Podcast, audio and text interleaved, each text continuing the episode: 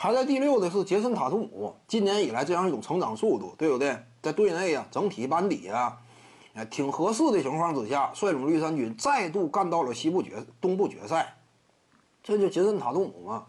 所以今年塔图姆位居第六啊，我感觉问题不是很大。杰森塔图姆啊，排第七的呢，那差不多是谁呀？那就是浓眉哥安东尼戴维斯吧。浓眉哥呀，他俩一个第六，一个第七。你不要感觉。杰森·塔图姆啊，今年季后赛期间呢，把他排到第六，而浓眉哥呢，屈居第七，这有太大问题？没有太大问题。浓眉呢，毕竟是球队老二，对不对？他扛的球队责任是相对有限的。看没看到？我通常排这么一个序列啊，球队老二的话，你这个通常来讲位置就不会特别高，除非当年凯文·杜兰特出现。那不一样，对不对？曾经的凯文杜兰特呀，他之前早已证明过自己是处在巅峰期，生涯当中啊最黄金的一个阶段，加盟了金州勇士，这是两码事儿。当时他加盟金州勇士产生的联盟的剧烈的变动，现在一想也非常可怕，这是两个概念。但是浓眉呢，他早年间自己单独率队的时候呢，外界呀普遍就感觉呢。场上实质的作为，率领球队达到的高度相对平庸，对不对？是相对平庸的这样一种层次。现在呢，已经化身为老二了。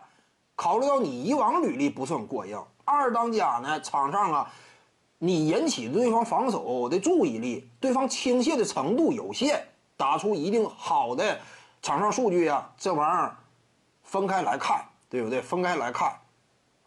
只能说浓眉呢位居第七这个位置已经不算太低了，这也是借助啊湖人队原本呢，他就是现阶段最大的争冠热门，所以才把他排到第七。要不然呢，浓眉恐怕位置还要更靠后。因为什么？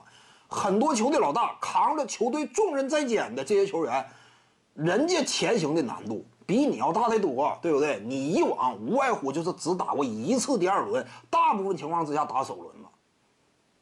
因此，综合判断，浓眉排到第七，塔图姆高居第六，对不对？塔图姆啊，年轻的绿军领袖，前途无限。当下展现出来的技术能力、扎实程度、持续的输出能力，各个方面，以及呢，逐渐显露的这种领袖气质，逐渐显露，也愿意发言了。据说上次绿衫军队内严重的更衣室冲突，有他一个，就他跟斯马特两人呢，也是纷纷发言。